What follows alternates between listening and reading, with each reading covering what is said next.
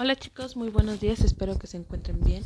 Hoy es 18 de enero del 2021 y este audio corresponde a la materia de español con el tema preguntas y exclamaciones. Entre los distintos tipos de oraciones se encuentran las interrogativas y las exclamativas. En este caso les voy a ir explicando las dos.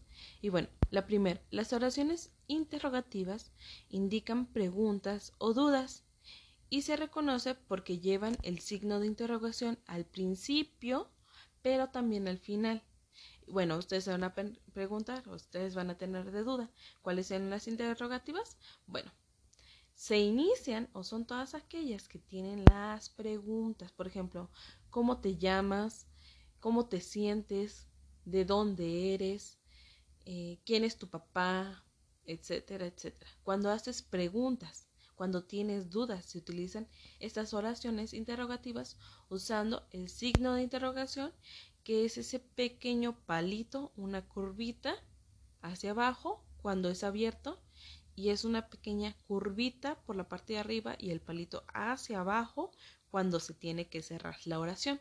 ¿Sale? En el caso del braille son los puntos 2 y 6. ¿Sale?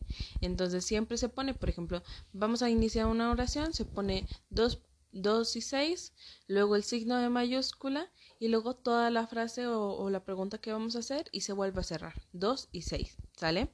Entonces, en este caso, esas son las interrogativas y para la parte de las exclamativas, bueno, estas expresan emoción, ya sea alegría, miedo, sorpresa, dolor, admiración y se reconocen porque llevan signos de admiración al principio.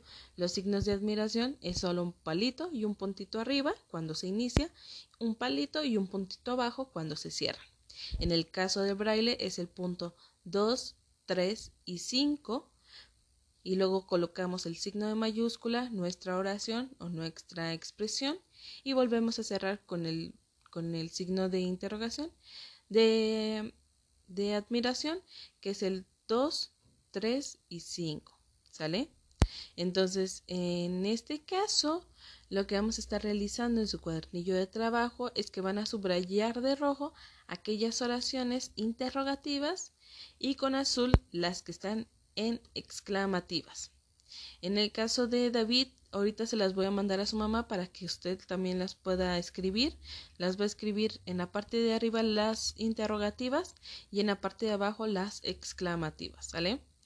Y la siguiente actividad que estarán realizando el día de hoy es marcar con una palomita sobre la línea aquellas preguntas que corresponden a una, a una afirmación. En el caso de, David, solo va a escribir aquellas que sean una, eh, una afirmación nada más, ¿sale? Entonces por ahí van a tener que leer, por ejemplo, la primera dice, el gol debe acreditarse. Entonces, ¿debe ser una pregunta o debe ser un... ¿Cuál estaría correcta? ¿Quién debe acreditarse? ¿Qué debe acreditarse? Ustedes van a decidir entre esas dos opciones cuál será la correcta, cuál estará mejor expresada, ¿sale? Eh, esas serían sus dos actividades por el día de hoy. Diviértanse mucho y cualquier duda estoy a sus órdenes.